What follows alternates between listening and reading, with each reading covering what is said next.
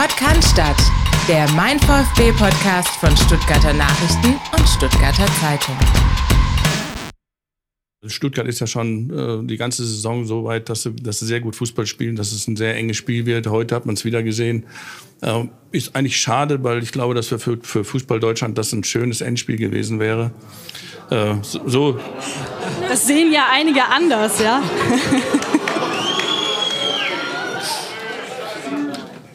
Mitleid kriegst geschenkt, Neid musst du dir erarbeiten.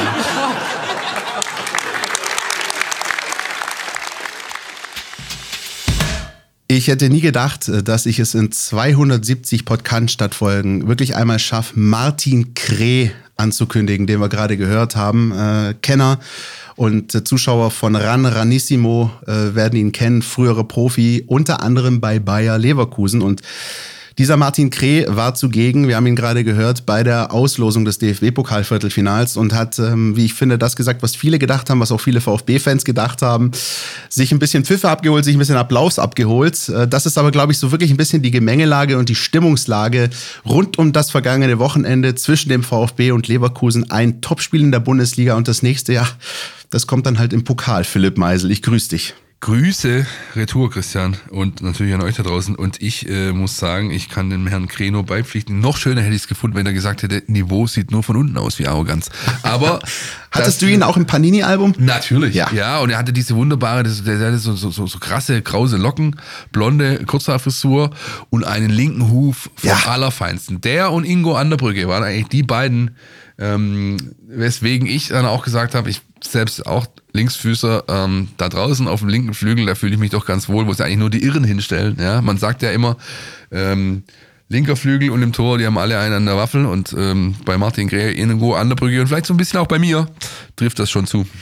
Das äh, möchte ich weder bestätigen noch dementieren. Äh, ohne jetzt aber hier groß äh, ins Detail zu gehen, sprechen wir mit euch da draußen natürlich über dieses 1 zu 1 vom vergangenen Sonntag zwischen dem VfB und Leverkusen. Wir sprechen über das andere große, wichtige Thema, was unter der Woche für Fußballfans in ganz Deutschland relevant war. Die Eröffnung der DFL für Investoren rund um die Bundesliga werden wir für euch äh, analysieren haben das NLZ im Blick und dann zwei Vorschauen, denn es steht ja nochmal eine englische Woche an für den VfB. Wir blicken auf den Südgipfel, der sich, glaube ich, seit langer Zeit mal wieder wirklich Südgipfel nennen darf. Der VfB in München bei den Bayern und dann noch drauf in der englischen Woche Mittwochabend Heimspiel gegen den FC Augsburg. Wie sagt man so schön, ein bunter Blumenstrauß, Philipp? So sieht's aus und wir beginnen mit dem, äh, also wirklich in your face Football, der da am äh, Sonntag in Stuttgart stattgefunden hat. Ich muss sagen, ich habe gearbeitet, ich saß auf dieser Tribüne, ich hatte, ich war so ein ganz kleines bisschen geil. Muss ich, muss ich ganz ehrlich zugeben, ja. Denn das war, du bist ja in diesem Job, so wie wir den machen, du stumpfst ja ab. Das ist einfach so. Du, du, du siehst so viel Fußball, ähm, du musst auch, um deinen Job sauber und objektiv wie möglich machen zu können, ein Stück weit sich von dem Emotionalen lösen. Aber ich habe mich ertappt, wirklich, mich selbst ertappt, zum ersten Mal seit Jahren, als Joscha Wagnermann diesen Ball durchsteckt auf Fürich und er trifft. Ich habe die Arme hochgerissen, nur ganz kurz, Fäuste geballt und dann wieder runtergenommen und weitergearbeitet. Ja? aber, aber, also, das war einfach so die, die, The Icing on the Cake, diese berühmte Kirsche auf der Sahne, die jetzt noch gefehlt hat zu dieser Halbzeit, die so bärenstark war, dass es dafür eigentlich gar keinen, gar keinen wirklichen Begriff gibt. Ich habe die Tage mit jemandem gesprochen, der saß neben Yogi Löw auf der Tribüne. Ja? Und Yogi Löw ist ja auch jemand, der ein bisschen was im Fußball versteht, nachweislich. Und auch jemand, der auf dieses Joga Bonito steht, ja? auf das schöne Spiel. Und Löw muss anscheinend, dem das Sapper aus dem Mundwinkel runtergelaufen. Ja, der, die Person hat mir, hat mir klar ähm, und deutlich und bildlich äh, klar machen können, der ist die ganze Halbzeit lang euphorisiert durch den VIP-Raum gerufen. Ach, sowas habe ich noch nie gesehen. In Stuttgart schon gar nicht. Bester Fußball überhaupt. Wie in der Premier League. Das ist ja Manchester City, das da spielt. Und der vorletzte Satz, der ist es. Wie in der Premier League. Das war Premier League Football. Christian, Fußball, wie du ihn eigentlich in Deutschland nicht siehst. Und zwar über 90 Minuten. Auch wenn die zweiten 45 Leverkusen gehört haben. Aber über 90 Minuten war das Fußball einer Qualität, wie du ihn in Deutschland eigentlich nicht siehst. Zumindest nicht regelmäßig zu sehen bekommst. Und das war einfach schön. Ähm, ich glaube, jeder neutrale Fan, der es weder mit Leverkusen noch mit VfB gehalten hat, wobei wahrscheinlich sogar auch die. Aber jeder, der Fußball mag, auf einem gewissen Niveau, der hat doch da am Sonntag richtig Spaß gehabt. Grüße gehen raus an alle, die keine Zeit für VfB Leverkusen hatten und sich hinterher Köln gegen Mainz in voller Länge angeschaut haben. Das war, glaube ich, so ein bisschen das Gegenteil äh, davon. Nein, es war ein Fußballspiel, in das ich mich reinlegen wollte. So, also es ist ein Genuss gewesen und wie du gesagt hast, ich finde es schön, dass du es äh, völlig richtig angesprochen hast.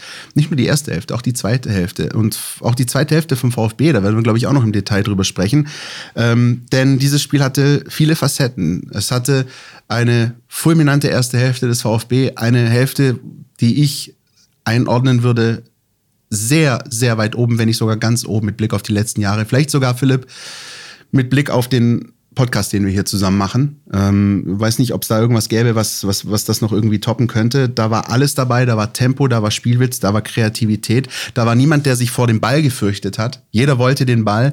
Es war genau dieses, was wir auch in den vergangenen Wochen angesprochen haben, dieses Zocken, diese Liebe zum Spiel. Ähm, kennst du, erinnerst du dich, du bist doch auch äh, hier so ein altes NBA-Kind äh, gewesen. Da gab es ja auch diesen Claim, Love this game. Ja, damals bei natürlich. der NBA. Und so ja. war das am Sonntagnachmittag. Ey, was war das für ein Spiel? Und dann eben der VfB, der ähm, sich dann doch noch kurz vor der Pause mit der hochverdienten Führung belohnt, ähm, wo selbst wenn ein Xavi Alonso hinterher sagt, das Beste an der ersten Hälfte, an der ersten Hälfte aus unserer Sicht war das Ergebnis, nur 1-0. Ja. Aber eben dann auch der zweite Durchgang, in dem ähm, Leverkusen sofort ihr die kalte Dusche versetzt, ähm, hinterher noch einen Pfostenschuss hat und dann diese Leidensfähigkeit, die der VfB da an den Tag gelegt hat. Das ist auch das, was, glaube ich, alle gesagt haben, was auch Sebastian Hoeneß hinterher gesagt hat. Da mussten wir leiden und nicht umsonst. Philipp steckt Leiden auch im Wort Leidenschaft. Da hast du, denn die habe ich auch gesehen. Da hast du auch die Entwicklung gesehen. Ne? Wenn, man, wenn man legt das Spiel mal über das Leipzig-Spiel. In Leipzig sind sie umgefallen. Ja, und äh, haben sich äh, haben Hintern, Hintern hingehalten und haben ihn versohlt bekommen und jetzt eben nicht mehr. Und das ist, da, da kannst du ganz gut anlesen, äh, ablesen, wie sich die Mannschaft entwickelt hat. Für mich die Szene des Spiels eigentlich, die perfekt ausdrückt, dass auch diese 22 auf dem Platz da richtig viel Spaß hatten ist die Szene kurz nach der Wagnermann-Chance, wo Tabsoba denn mit wie auch immer von der Linie kratzt noch, der Ball ist eigentlich drin, Wagnermann steht da, kann sich fassen und Seru Girassi dreht sich um, feiert es komplett ab. Ja, ja, ja, Alter, weiter, egal, war nicht drin. Klatscht ihn ab, ja, einfach, wo du, wo du, wo du genau siehst, hey, was soll's, genau so weitermachen, ja. Und das ist, ähm, das einfach so schön mit anzuschauen gewesen und dazu, ich meine, jeder hat sich die Statistiken wahrscheinlich schon längst angeguckt, wir müssen sie nicht nochmal runterbeten. Also was da eben an Intensität ablesbar war, allein in, an den Datenbanken. Der VfB legt eine Halbzeit hin mit 3,4 zu 0,61 XG. Das heißt, du musst drei Tore eigentlich machen. Und wenn ich einen Kritikpunkt finden möchte an diesem Auftritt der Stuttgarter, dann ist es genau der. Ich habe das auch so kommentiert. Äh, ähm, der Kommentar zum Spiel war dieses Puzzleteil, das dem VfB noch fehlt zur wirklichen Spitzenmannschaft. Er hat eigentlich alles auf den Tisch gelegt. Man ist klipp und klar völlig zu Recht da, wo man in der Tabelle steht. Man hat jegliche Art von Indikatoren aufgewiesen, die notwendig sind, um so eine Klassifizierung zu bekommen. Bis auf eine, und das ist eben die Chancenverwertung. Wenn ich ähm, eine wirkliche Spitzenmannschaft so rum, die killt den Gegner. Die geht mit 3-0, 3-1 in die Pause und dann ist das Spiel zu. Deswegen sagt der Alonso auch, du hast ihn schon zitiert, Beste an der ersten Halbzeit aus unserer Sicht war das Ergebnis, weil wir konnten so zurückkommen. Uns wurde noch ein, ein, ein Türchen offen gehalten. Ja? Und eine klassische Spitzenmannschaft, eine, die, die nachhaltig auf diesem Niveau sich etabliert hat, die killt den Gegner. Und das hat der VfB ja schon letztes Jahr gehabt. Da waren es am Saisonende äh, ähm, 14 Tore weniger als XG eigentlich ausgesagt hat. Ich weiß, du magst den Wert nicht. Ach, ich ähm, habe mich mittlerweile einigermaßen damit angefreundet, ehrlich gesagt. du hast auch jetzt in der Saison schon mehrfach so Spiele gehabt, einfach weil der VfB so gut ist und sie so brutal viele, er spielt auch so viele Chancen, hatte natürlich auch welche, die er nicht macht. Gegen Bremen trat es wirklich offen zutage. Bremen kannst du eigentlich 6, 7, 8, 0 abknallen. Ja, machst es nicht. Es fällt nicht ins Gewicht, weil der Gegner so schwach ist. Und du gewinnst es 2-0, spielst es solide runter, fertig, gut. Gegen Leverkusen, wie gesagt, eine Spitzenmannschaft in einem Spitzenspiel legt eben auch in diesem Segment eine Spitzenperformance hin, macht ihre drei Tore und damit ist die Nummer durch zur Halbzeit. Das ist übrigens was, äh, wenn wir im späteren Teil der Folge zu sprechen kommen, das ist was, was in meinen Augen zum Beispiel den Bayern in den vergangenen Jahren ein bisschen abhanden gekommen ist. Bei denen ist es auch oft so, dass sie dann versäumen, das Spiel Weswegen zu sie Kane geholt haben, ja. So ist es, genau, genau. Äh, werden wir nachher im, im Detail besprechen und ähm, äh, ja, völlig richtig. Ähm, du hast ähm, die Szene zum 1 zu 0 angesprochen. Ich hatte noch eine andere aus dem ersten Durchgang, bei der ich nur mit der Zunge zusammenschnalzen konnte, das war dieses Pässchen ins Gässchen von Fürich auf Girassi, Ja, der dann frei vor. Ja. Radetzky auftaucht, das Ding nicht macht, aber ey, das sind Szenen, da, äh, da reißt du den Mund auf im Stadion und fragst dich, what the, also. Ist auch die, also ist natürlich eine dieser beiden hundertprozentigen, die zu Ja. diesem XG-Wert geführt haben. Die muss er eigentlich machen, macht er normalerweise auch. Allerdings muss man eben auch sagen, ey, ich habe heute ausnahmsweise mal einen auf. Hut ab, Lukas Radetzky. Mhm. Das Ding zu halten, ähm, pff, ja, macht nicht jeder. Ähm, und äh, insofern kann sich Leverkusen dabei seinem Keeper bedanken, dass sie eben nur mit 0 zu 1 in die Pause gegangen sind. Und dann eben die Pause, bei der klar war, ich glaube, allen im Stadion war klar, egal ob Fans, Journalisten, wer auch immer, war klar, mh, okay, Leverkusen wird äh, wütend rauskommen, da wird was passieren, da wird es vermutlich auch verbal knallen in der Kabine. Ähm, das haben die Leverkusen hinterher dann auch offen äh, zugegeben und gesagt, ja, da ist auch Herr Alonso dann durchaus lauter geworden, kein Wunder. Ähm, dass natürlich der Ausgleich so schnell fällt, ist das eine. Auf der anderen Seite finde ich das eben, eben auch aus VfB-Trainersicht schwierig, nach so einer Hälfte also das ist dann, glaube ich, Next Level Bundesliga-Coach, weil was willst du deiner Mannschaft bis auf eben die Chancenverwertung nach so einer Hälfte sagen? Du kannst eigentlich nur sagen, macht weiter so, macht genau weiter so, aber du weißt im Hinterkopf ganz genau, der Gegner wird sich jetzt was überlegen, ja, äh, wie, er, wie er rauskommt aus der Pause. Und so ist es dann äh, passiert. Ähm, schnell auch schön rausgespielt, das 1-1. Ähm, dann am Ende Boniface auf Wirtz und ähm, dann Glück gehabt, zwei Minuten später, dass der Schuss von Chaka nicht irgendwie vom Innenpfosten an Nübels Hintern knallt oder so, sondern einfach irgendwie schön äh, seitlich rausgeht. Ähm, dass da nicht der Doppelschlag passiert, wichtig gewesen aus VfB-Sicht. Und dann war es so ein bisschen zehn Minuten, wo man sich ein bisschen schütteln musste. Und dann aber fand ich, Philipp, im zweiten Durchgang hat der VfB eben die andere VfB-Seite gezeigt. Nicht die groß offensiv spielfreudige, mutige, sondern die kontrollierte, leidenschaftliche, auch taktisch reife äh, Seite, die er dann durchaus hat, weil er hat es dann eben geschafft, Leverkusen so weit rauszunehmen, dass sie sich eben nicht im Minutentakt irgendwie hundertprozentige erspielen und dann so am Ende sich den verdienten Punkt zu holen. So ist es. Lass uns mal ganz kurz noch äh, doch nochmal einen Ausflug Richtung Daten machen und äh, Felix hier mit einspielen, der natürlich drauf geschaut hat, was die Statistiken hergeben rund um die Partie. Der Mein VfB Abschlussbericht. Hier gibt's die Zahlen zum Spiel. Das Topspiel endete in einer Punkteteilung und hielt definitiv, was es versprach. Die Bundesliga-Liste 2,91 zu 2,24 Expected Goals für den VfB Stuttgart. Mit 12 hatten die Schwaben doppelt so viele Schüsse aufs Tor wie die Leverkusener. Das waren die meisten Torschüsse in einem Spiel vom VfB in dieser Saison und das gegen den Tabellenführer. Individuell hatte Undaf mit 8 Schüssen die meisten eines VfBlers in einem Spiel in der laufenden Spielzeit. Leichte Vorteile hatten die Stuttgarter im Ballbesitz, in den gespielten Pässen und der Passquote. Minimal besser waren sie in der Laufleistung und in den gewonnenen Zweikämpfen. Nur in den Sprints war die Werkself etwas besser. 8 zu 8 Ecken waren es am Ende die meisten des VfB in einem Spiel in dieser Saison. Das 1 zu 0 in der bockstarken ersten Halbzeit des VfB erzielte Chris Führig, der nun alle seine vier Saisontreffer in Heimspielen erzielt hat. Ganze elf Torschüsse waren es in Halbzeit 1. Damit haben die Schwaben den Rekordzeit Datenerhebung 2004-2005 eingestellt. So viele Torschüsse in einer Halbzeit gab es zuvor nur für Bayern München gegen den VfB Stuttgart im November 2015. Das Spiel endete 4 zu 0. Alle Treffer fielen dabei auch in der ersten Halbzeit. Florian Würz erzielte den Ausgleich gegen seinen Lieblingsgegner, was das Tore erzielen angeht. Damit bleibt der VfB gegen Leverkusen seit 10 Ligaspielen sieglos und holte am 14. Spieltag erst das erste Unentschieden. So spät gab es das beim VfB noch nie. 31 Punkte sind es nun. Damit sind die Stuttgarter besser als in den Meistersaisons 83, 84, 91, 92 und 06, 07. In über 60 Prozent der Saisons wäre man mit der Punktzahl nun aktuell Tabellenführer. Auch in der Expected Points Tabelle bleibt der VfB auf Platz 1 vor den Bayern und Leverkusen. Und Bisher wurden alle Teams mit einem solchen Saisonstart mindestens Fünfter. Das Topspiel bestätigt die Top-Platzierung des VfB und auch der DFB-Pokal dachte sich, the first one was so nice, we have to do it twice. Bayern gegen VfB lautet das vorgezogene Finale im Pokal-Viertelfinale. Ein Grund, weswegen ich mich mittlerweile übrigens auch mit diesen XG-Werten anfreunden kann, sind Felix Einspieler. Ja, das ist echt so. Ich höre mir das gerne an und ich finde, dass äh, es ist ja offensichtlich auch wirklich ein absoluter Indikator dafür, welches Team möglicherweise den Sieg in Anführungsstrichen verdient hätte. Ne? Das, äh, das sagt da schon was darüber aus. Letzte Woche in Schottland übrigens auch einen, einen ziemlich guten XP-Wert. Ja. Expected Pints. Ja, aber, Großartig. Aber auch gar nicht so schlecht.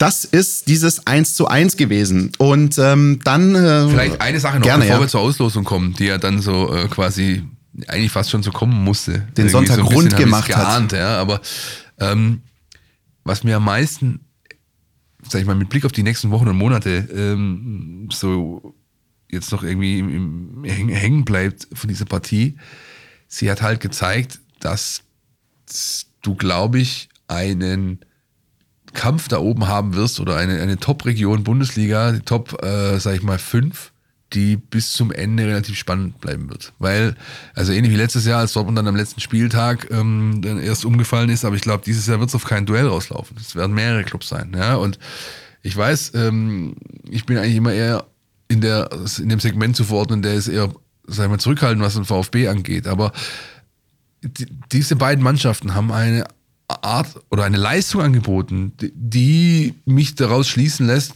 da wird es keine großen Einbrüche geben. Vielleicht gibt es hier und da mal eine Ergebnisstelle, aber so einen richtig großen Einbruch wirst du nicht mehr sehen. Und, und das wiederum bedeutet, wenn es die Bayern mal wieder machen wollen, müssen sie sich gewaltig strecken. Ja, und ich glaube, das tut dem ganzen Thema gut, nämlich dem deutschen Fußball, uns als, als Journalisten, die wir das begleiten. Ich kann mir wirklich vorstellen, dass äh, dieses Niveau äh, bis zum Ende gehalten werden wird und dann wirst du hier einen lustigen Mai erleben, sage ich dir jetzt schon voraus. Ja, kein Widerspruch, zumal ähm, dieses Niveau ähm, am Sonntag so hoch war, aber auch ich habe wirklich viele Leverkusen-Spiele gesehen in diesem Jahr. Das ist konstant so gut und auch die Tatsache, dass die Leverkusener bisher in ähm, drei Spielen Punkte gelassen haben in der Bundesliga äh, gegen Dortmund, Bayern und den VfB, ja, ist ja auch so ein richtig. Indikator dafür. Ja, ne? Richtig. Und natürlich hast du dann mal VfB-Spiele wie in Heidenheim zum Beispiel, wo dann wirklich auch mal ein Underdog, wenn er einen guten Tag erwischt, dir eins auswischen kann, wenn du dir den Schneid abkaufen lässt, kommt immer wieder vor. Wird vielleicht auch oder mit an Sicherheit grenzender Wahrscheinlichkeit auch den Leverkusenern mal passieren. Ja? Aber äh, auf Dauer bin ich bei dir, sehe ich nicht, wie ähm, eine Mannschaft, die momentan nicht in den Top 6 der Tabelle steht, so einen Lauf hinlegen sollte, als dass er diesen Mannschaften, die jetzt gerade da oben stehen, irgendwie groß gefährlich werden könnte. Weil dazu müsste der VfB beispielsweise ein Riesenloch äh, machen von, weiß ich, fünf Sieglosen. Du wirst, und, genau, du wirst, äh, du wirst, ich glaube schon, dass du so eine Ergebnisstelle Ja. noch sehen wirst. Das ist, wäre nur logisch. aber du bräuchtest ja? auch jemanden, der von unten entsprechend die genau, Serie startet. Der, der sie dann, der sie dann ausnutzen kann und das, das sehe ich halt nicht. Ja, und ähm, insofern, ähm, man kann sich damit, glaube ich, schon jetzt auseinandersetzen, dass das so ungefähr bleiben wird, wie sich die Tabelle jetzt äh, darstellt in den Top 5, Top 7 Positionen. Da wird sich nicht mehr Wesentliches äh, ändern. Das kann ich mir nicht vorstellen. Wenn immer, klar muss man immer drunter legen und einen Strich ziehen, wenn die Performances, die Leistungen der Teams so bleiben, wie sie momentan sind. Was Philipp Meisel eigentlich sagen wollte, ist, nach all der Scheiße geht's auf die Reise. Möglicherweise. aber das behalten wir alles im Blick. international. Eins Ja, nach dem anderen. sehen. Eins nach dem anderen, genau. Und vor allem, und das gilt sowohl für den VfB als auch für alle drumherum, als auch für uns. Ja. Wir haben es 269 Folgen durchgehalten, also werden wir auch nach 270 Folgen nicht das machen, was wir immer gebetsmühlenartig sagen, Demut. Ja. Und trotzdem darf man sich freuen, gerade über das, was der Natürlich. VfB Ja, bisher ja. Und in deswegen der Saison freue ich mich übrigens hat. auch über die Auslosung. Ich bin vielleicht einer der wenigen, aber ich, also ich freue mich drüber, weil es ist das größtmögliche Brett, klar. Komm, hol mich ab. Ich- ich war- größtmögliche Aufgabe. Ich, ich mag halt sowas, ja. Also ich, ich gehe da natürlich jetzt rein subjektiv nur von mir aus. Aber wenn du was holen willst, dann ist es doch wunderschön, wenn du nachher sagen kannst, guck mal, wir haben, schau dir die Saarbrücker an. Die Saarbrücker werden vielleicht nicht ins Halbfinale kommen, aber sie werden sich ein Leben lang sagen, hey, weißt du noch damals, als wir Frankfurt, als wir Bayern, als wir die schwerstmöglichen Bretter aus dem Weg geräumt haben. Und genau mit dem, mit dem, äh, äh, mit dieser Einstellung musst du an dieses Spiel rangehen, finde ich. Natürlich ist es bitter, wenn du aus dem Lostopf, der da war, ja, Leverkusen bekommst. Ja, weil natürlich die größtmöglichste, heftigste Aufgabe. Aber andererseits, was gibt's Besseres als für einen Leistungssportler, für einen Athleten, für jemanden, der die Herausforderung sucht, deswegen macht er das ja, wenn er die größtmögliche vor sich hat. Insofern kann noch einiges passieren bis zu diesem Spiel und ähm, selbst wenn das nicht der Fall sein sollte, es ist doch schön, mit so einer riesen Euphorie auch im Rücken nach Leverkusen fahren zu können und das Bayerkreuz. Da werden äh, 10.000 Mann mitfahren. Das wird lustig werden. Und dann will ich mal sehen, ob Leverkusen nochmal in der Lage ist, äh, ähm, das anzubieten, was sie jetzt angeboten haben. Um, weil Pokal, or die, es ist immer was anderes. Es ist kein Ligaspiel, darf man nie, darf man nie vergessen. Ja, und ähm, ich, ich, ich freue mich drauf. Ich, äh, riesengroße Herausforderung, klar das schwerstmögliche Los, aber eben auch die schönste, attraktivste Aufgabe für mich. Ich sehe die Vorfreude, die ich vor dem Dortmund-Spiel im Pokal hatte, die hast du vor dem Leverkusen-Spiel. Also da war ich ja total überzeugt davon. Jetzt muss ich ganz ehrlich sagen, äh, Sie haben es doch bewiesen, Christian. Ja, klar. Sie haben es bewiesen. Sie haben gegen jede Mannschaft, außer Bayern jetzt, ähm, ist die einzige Mannschaft, die Hoeneß noch nie mit dem VfB bespielt hat. Ja? Außer Bayern haben sie all die großen äh, Jungs schon da gehabt oder, oder auswärts. Und, und es ist, sie waren dem gewachsen. Sie waren dem gewachsen. Sie werden auch der Leverkusener Pokal-Auswärtsaufgabe gewachsen sein. Also ich bin im Kern absolut bei dir. Das Einzige, was mich ein bisschen fuchst, ist wirklich einfach, dass es auswärts stattfindet. Aber vielleicht freust du dich auch einfach, weil es da ein gutes Buffet im Medienraum ha, gibt. habe ich dir die Geschichte schon mal erzählt? Ja, klar, die äh, Rainer Kalmund Gedächtnisbuffet, ja, das wissen wir alle. Äh, wer Genau nicht, hört so sich eine ja. der, der älteren Folgen an. Oder wir werden es nochmal ansprechen, bevor dieses Spiel ansteht, ja, Leverkusen auswärts. Erika und Fritz heißen sie, glaube ich, die beiden, die da im, im, im Pressecatering, ja, ja, Na großartig. klar, und ich glaube, aus, aus, aus der Sicht wirklich wäre einfach ein Heimspiel cooler gewesen. Auf der anderen Seite ist es am Ende dann eigentlich auch fast wurscht, ob du jetzt, ja, du hast natürlich die Cannstatter Kurve nicht, aber ob du jetzt dieses Spiel in Stuttgart oder in Leverkusen bestreitest, am Ende hättest du es vielleicht, oh, jetzt mal ganz weit vorgegriffen, auch in Berlin gehabt. Ja, also ich sag's mal so, außer dem VfB sehe ich in diesem Pokalwettbewerb, und das meine ich bei allem Respekt gegenüber allen anderen Mannschaften, die da noch dabei sind und zu Recht dabei sind und sich das verdient und erarbeitet haben. Aber ich sehe außer dem VfB keine Mannschaft, die im Pokal imstande ist, ähm, Leverkusen zu schlagen, außer dem VfB. So, das ist für mich und äh, nächste steile These, ähm, auch mit allem Respekt, mit allem gebotenen Respekt vor den anderen sechs Mannschaften, aber für mich ist das das vorweggenommene Finale. Ja, ist äh, ist wer dieses richtig, Spiel ja. gewinnt, wird Ja, ja. aller Voraussicht nach den Pokal holen. Ähm, ich bin auch gespannt. Ich würde übrigens noch nicht mal äh, alles darauf verwetten, dass äh, Saarbrücken im Viertelfinale ausscheidet. Also wieso sollen die nicht auch die Gladbacher packen? Ich kenne einen aus unserer Redaktion, Gladbach-Fan. Der hat mir jetzt auch. schon einen Fuffi hingelegt und sagt, Saarbrücken kommt weiter. Also ähm, äh, warten wir es ab. Äh, und dennoch ähm, ist es sozusagen mit Blick auf das, was Martin Kreh am Anfang gesagt hat, wo ich ihm eben auch zustimme. Ähm, ich glaube, für Fußball Deutschland wäre das ein richtig geiles Finale in Berlin gewesen. Ja.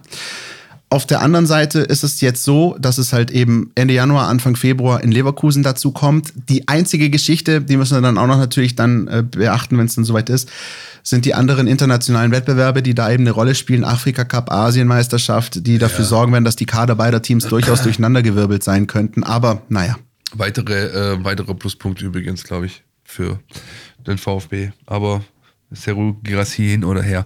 Wir werden es sehen, wenn es soweit ist, besprechen. Lass uns einen Knopf dran machen und in die Werbung gehen, weil danach haben wir ein Thema, das wir auch nicht nur einfach so kurz streifen können, meine ich. so sieht's aus. Bis gleich. Ihr wisst ja, Freitag ab 1 macht jeder seins. Aber bevor ihr ins Wochenende geht, müsst ihr noch eine Sache erledigen. Eure Mails checken und den Mein VfB Newsletter lesen. Da steht alles drin, was ihr braucht, um rund um die Weiß-Roten mitdiskutieren zu können. Jetzt sofort abonnieren unter meinvfb.de.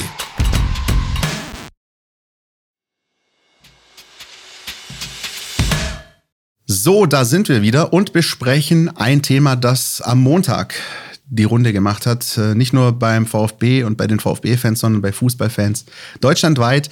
Es ging darum, dass die Bundesliga sich öffnen wird für Investoren. Der Beschluss ist jetzt dann gefasst. Von den 36 Profiklubs, äh, die an der Abstimmung teilgenommen haben, haben sich 24 dafür ausgesprochen, 10 dagegen, zwei Enthaltungen gab's. Das ist genau die Zweidrittelmehrheit, die es gebraucht hat, um äh, am Ende das Ja stehen zu haben.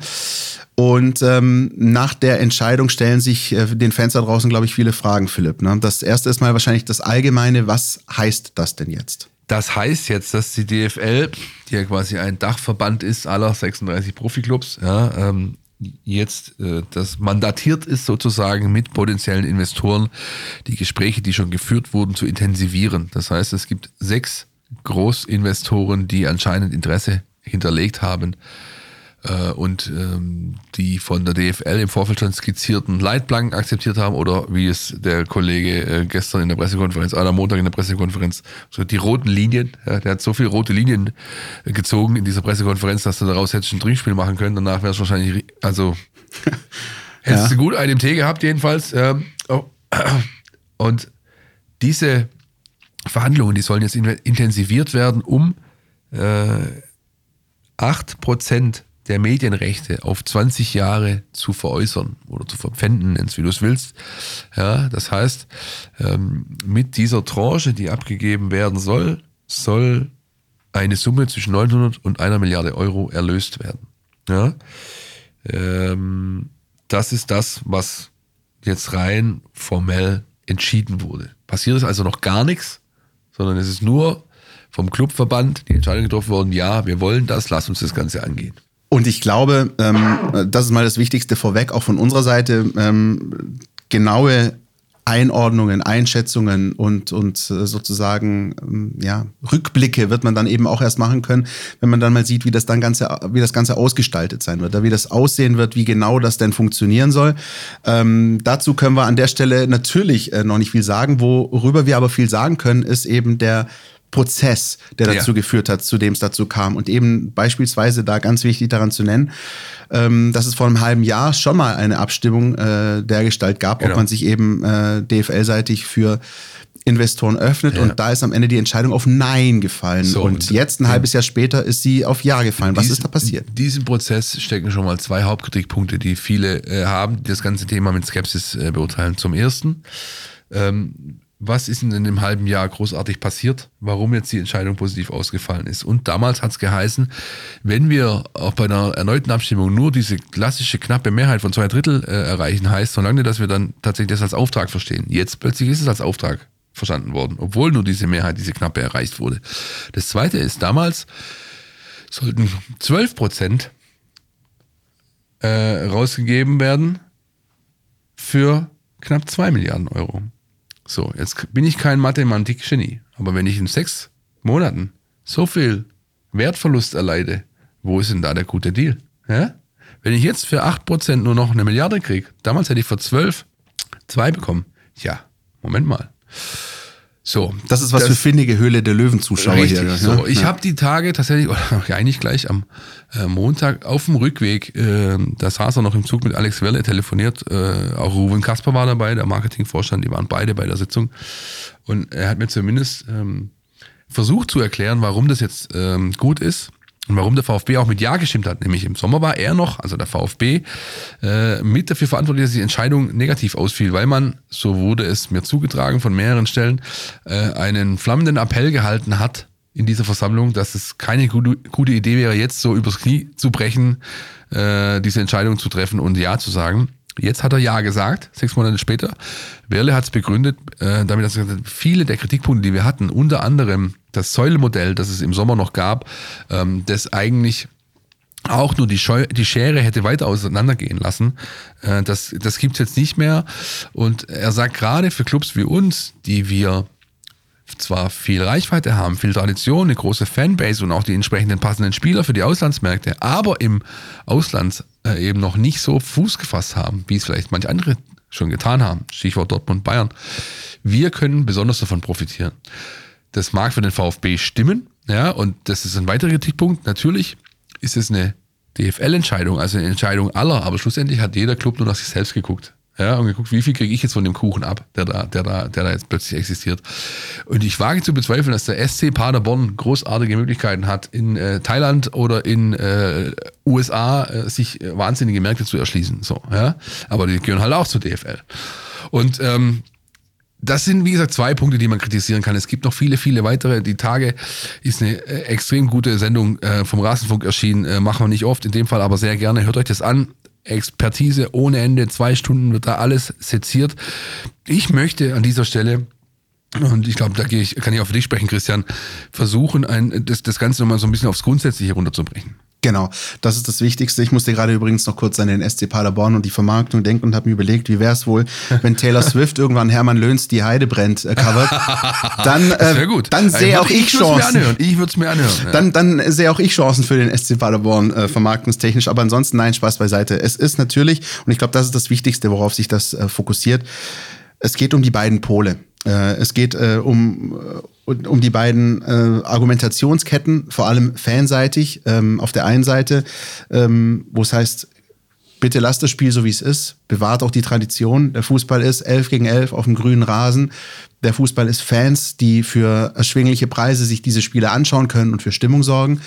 Und ähm, fahrt da nicht alles, krempelt nicht alles um, ne? dreht das nicht alles um. Auf der anderen Seite ist sozusagen der andere Pol, ähm, sage ich mal, der wirtschaftliche Pol, wo man sagt, naja, die Bundesliga verliert äh, peu à peu an internationaler Bedeutung. Das sehen wir auch, wenn wir beispielsweise irgendwo in Urlaub gehen, da gucken die wenigsten noch die Bundesliga. Äh, die meisten gucken Premier League und ähm, ähm, äh, sozusagen dann da das Argument zu sagen, na, wir müssen hier gucken, dass wir wenigstens irgendwie den Anschluss kriegen. Ja. So, und wir treffen uns jetzt, wie immer, argumentativ irgendwo in der Mitte und sagen, naja, äh, es ist von beidem halt etwas. Und ähm, die Frage ist dann eben, ob die Herangehensweise, wie man sie jetzt macht, die richtige ist. Und da kann man durchaus Zweifel anmelden, weil ähm, zum einen ist es einfach so, dass was ein Riesenpunkt ist, den die Bundesliga noch hat im Vergleich zu anderen großen Ligen, ist die Fanbase, ist die Tatsache, dass wahnsinnige Bilder produziert werden können aus den Fankurven mit stimmungsvollen äh, äh, Tribünen. Ähm, und ähm, auf der anderen Seite sehe ich aber eben die Premier League, die zwar äh, mittlerweile wirklich weltweit vermutlich in ihrer eigenen Liga spielt, aber schon so weit weg ist, dass sie eigentlich auch gar nicht mehr einzuholen Die ist. Und wirst du nicht einholen. Ja, nicht genau. mit diesem, nicht mit so einem Deal. Eine Milliarde Euro. Was ist denn das schon noch? Das ist halt wirklich, also es hört sich grotesk an, aber es ist halt einfach nicht mehr wirklich wesentlich großes Geld, um, um äh, das, das Gap zur Premier League zu schließen. Vergiss es. Und vor allem, Philipp, kurzer Einschub noch, den Weg, den die Premier League gegangen ist, den ist die schon vor Jahren. Also es ist ja nicht so, dass die Premier League das erst seit irgendwie zwei, drei Jahren macht. Ich weiß noch, dass ich, ich war 2011, war ich in London um Weihnachten rum. Ja, schön bisschen äh, Boxing Day Football und Darts WM, äh, als es noch nicht so hip war wie heute. Und schon, und schon der, 2000. der, mal der Trendsetter. Ja, Sehr gut, ausnahmsweise, ausnahmsweise. Sonst schwimme ich eher mit dem Strom. 2011 und selbst da, wenn du in den Pubs warst und dir die Übertragungen der Premier League Spiele angeschaut hast, das war damals schon eine Liga für sich, was die Produktion angeht, was, was Jingles angeht, was Grafiken angeht, was Attraktivität für den Fernsehzuschauer auch international angeht. Das war 2011 schon meilenweit von dem entfernt, was, äh, was Deutschland, Italien und Co. machen. Und deswegen, die Premier League war schon vor über zehn Jahren auf diesem Weg unterwegs. Und deswegen kannst du das schlicht und ergreifend nicht einholen. Du kannst nur versuchen, irgendwie den Rückstand einzudämmen und Ja. eben mit den Stärken So. zu spielen, die du hast. So genau. Und das ist es. Das ist, das ist der, der des Pudels Kern. Warum mache ich nicht erstmal meine eigenen Hausaufgaben? Warum nehme ich nicht meine größte Stärke und stärke die? Die größte Stärke ist Fanfreundlichkeit, volles Stadion, tolle Stimmung. Was kann ich da machen, um das zu unterstützen? Also, erstmal Ticketpreise stabilisieren. Ja? Stehplätze, billig anzubieten, günstig anzubieten. Diese Pyrotechnik-Debatte endlich vom Tisch. Macht's, gebt's frei oder findet eine Lösung oder macht irgendwas, aber so hat's ja auch keinen Sinn. Dazu gehört dann auch oder spielt eine Rolle Polizei. Ja, das ganze Thema muss befriedet werden zwischen zwischen Anhängern und Obrigkeit. So kann es nicht weitergehen. Ja, dann ähm, generiere ein besseres Fernsehbild. Die Bundesliga wird über, über, übertragen in einem Stil, da schlafen dir teilweise die Füße ein. Das ist nicht mehr attraktiv und ist auch nicht mehr zeitgemäß. Ganz kurzer Einschub, Philipp. Auch da nochmal TV-Grafiken. Vielleicht, ne, da bin ich, da bin ich Fernsehjunkie. Mach irgendwas, du kannst so viele Möglichkeiten hast du heute. Wenn ich mir angucke, wie dieses Produkt produziert wird, dann ist dann auch jede Menge Potenzial da und dafür brauche ich keinen Investorendeal. Und, und es fängt aber auch schon bei Kleinigkeiten an. Ich verstehe, dass die Welt heutzutage auch größtenteils in Hashtags stattfindet. Aber erklär mal einen internationalen Fußballfan, der sich äh, das Spiel anschauen will am anderen Ende der Welt. Weiß ich nicht, in Asien, in Ozeanien oder sonst wo. Der soll sich die Fußball-Bundesliga anschauen und sieht ein Spiel und da oben steht ähm, SGE im Dauerspielstand. Und wie soll dieser Fan, der sich nicht intensiv und jeden Tag mit der Bundesliga beschäftigt, wissen, dass mit SGE Eintracht Frankfurt gemeint ist? So, damit fängt es schon an. Ja, wir wissen's, ja, aber es geht ja auch darum, einen, ein, ein, ein ähm, sozusagen international freundliches Bild herauszugeben, das sofort einem Fan anspringen lässt drauf, wenn das läuft. Und das verpasst die Bundesliga auch schon seit jeher, ja. Ähm, äh, ich habe neulich ein Spiel gesehen, ganz kurz noch, und dann la- lasse ich es mit meinen TV-Junkie-Ausführungen. Köln-Stuttgart. So, dann steht oben im Dauerspielstand steht KOE und VfB. Okay, Köln-VfB, darauf kann man noch kommen. Allerdings waren diese Quadrate, weißt du, die dann so hinterlegt sind, war Köln in Rot und VfB war in Weiß. Aber an diesem Tag hat Köln in Weiß gespielt und der VfB in Rot. Und du hast unten in einem kleinen Mini-Balken gesehen, welche Mannschaft eigentlich welches Trikot trägt. Und mich selbst hat schon komplett verwirrt, die ganze Zeit zu sehen, dass da oben Köln in Rot und VfB in Weiß steht. Die beiden spielen aber in genau konträren Trikots. Das sind Kleinigkeiten, die aber dafür sorgen, dass wenn sich das ein internationaler Fußballfan anschaut, uninteressant findet und wegschaltet. Ganz einfach. So, ihr lieben Hörer, ihr habt gerade ähm, live mitbekommen, wie sich diese Stunden, Tage, Wochen, Jahre, die Christian Pavlic vom Fernseher verbracht hat, dann doch ein Stück Endlich. weit zu lohnen scheinen. Ja, der zweite Hebel, oder oder es sind eigentlich zwei Hebel, ähm, verbessere deinen Wettbewerb. Ja? Ja. Du hast, du hast in, in Deutschland, du hast Bayern und du hast Dortmund, die sind dem Rest enteilt. Ja, es ist furzlangweilig, Bundesliga zu gucken, ab einem gewissen Maße. Deswegen haben wir vorher auch so, sind wir so aus dem Sattel gegangen, weil wir, weil wir erhoffen uns, dass halt dieses Jahr bis zum Ende ein bisschen mehr geht. Wir lechzen Aber danach. Verändere deinen Wettbewerb. Ist es noch zeitgemäß, Liga mit Vor- und Rückrunde zu spielen? Warum kein Modell wie beispielsweise in Schottland, wo man hinten raus mit einem Playoff äh, agiert, um den, um den Titel dann äh, zu generieren? Und ähm, das, äh, das, der größere, viel größere Hebel, um deinen Wettbewerb so ein bisschen best anzugleichen und die Schere ein bisschen weiter vielleicht zugehen zu lassen. Fernsehgeldverteilung. Ja. Warum kriegen die guten Clubs den größten Brocken? Warum macht man es nicht wie in den USA, wo man mit dem Draft-System ähm, ein System hat, das klar heißt, oder die Quintessenz ist, die Truppen, die am schlechtesten abgeschlossen haben, kriegen die besten Spieler aus dem College, also dadurch die Möglichkeit sportlich ähm, ähm, ähm, ähm, ähm, ähm, am, am ehesten zu wachsen und wieder konkurrenzfähig zu werden runtergebrochen auf den deutschen Fußball, warum kriegt nicht der, die, die Clubs hinten das meiste Fernsehgeld? Ja, damit sie ihre Kader verbessern können, um nächstes Jahr konkurrenzfähiger zu sein. Und so weiter und so fort. Da kann man jede Menge machen und das ist alles unter dem ähm, großen Klammer, kehr doch erstmal vor deiner eigenen Haustüre, DFL, bevor du, und das ist, das ist dieses, dieses, dieses grundsätzliche, was mich so stört, die, diese die Industriezweig, was anderes ist es ja leider nicht mehr, ja, ähm, der hat immer nur zur als Lösung parat. Immer mehr Geld, immer frisches Geld, immer woanders her. Hauptsache neues Geld, neue Kohle, damit wir es durchschlagen. Manchmal komme ich mir vor, als oder vor meinem inneren Auge sehe ich die dieses Business als dieses Pac-Man-Figur, die auf dem, auf dem Dattelautomat vor mir hin und her flitzt und einfach nur Alles aufmampft. Einfach immer, hey, das ist doch, ähm, die Historie zeigt doch klipp und klar und deutlich, nur weil immer viel und frisches Geld da ist, wurde noch lange nichts viel und frisches Gutes damit angestellt. Ja? VfB runtergebrochen, bestes Beispiel. Kannst du dich noch erinnern, als es hier hieß, ja zum Erfolg und Dietrich und Reschke plötzlich 45 Millionen Euro irgendwas, ein bisschen weniger von Deiner da hatten. Wie schnell war dieses Kohle verbraten, verbraucht, verbrannt für nichts? Das ist einfach so viel naheliegender und dass man eben mit, mit, mit, mit viel Geld auch viel Blödsinn anstellen kann als andersrum. Genau. Ja, die guten Lösungen, die dann auch wirklich innovativ waren, die ein Produkt, ein Verein, ein Club, ein was auch immer, ein Unternehmen weitergebracht haben, die wurden meistens dann generiert, wenn keine Kohle da war. Auch da ist der VfB das beste Beispiel. Wann kamen die jungen Wilden? Wann kamen diese großen Sprünge mit eigenen Leuten, die großes Identifikationspotenzial hatten? Darf ich Ihnen sagen, darf ich Na? Ihnen sagen, Na, bitte? als man aus der Not eine Tugend machen wollte. So sieht's aus, Christian. Ja, und ähm, natürlich ist das genau, wie du gesagt hast, des Pudels Kern, denn darum geht es. Ähm, das eine ist, das Geld zu haben, das andere ist, damit auch was anzustellen. Dazu, wie eingangs gesagt, können wir jetzt noch nicht viel sagen. Bleibt aus unserer Sicht eben einfach zu gucken, wie das Ganze ausgestaltet werden wird. Und das werden wir aber für euch natürlich sehr genau beobachten. So sieht's aus. Das Ganze, wie gesagt, geht ja jetzt gerade erst los. Und das wird auch den VfB betreffen. Das heißt, es wird auch hier regelmäßig stattfinden, dieses Thema. Vielleicht eine Sache noch.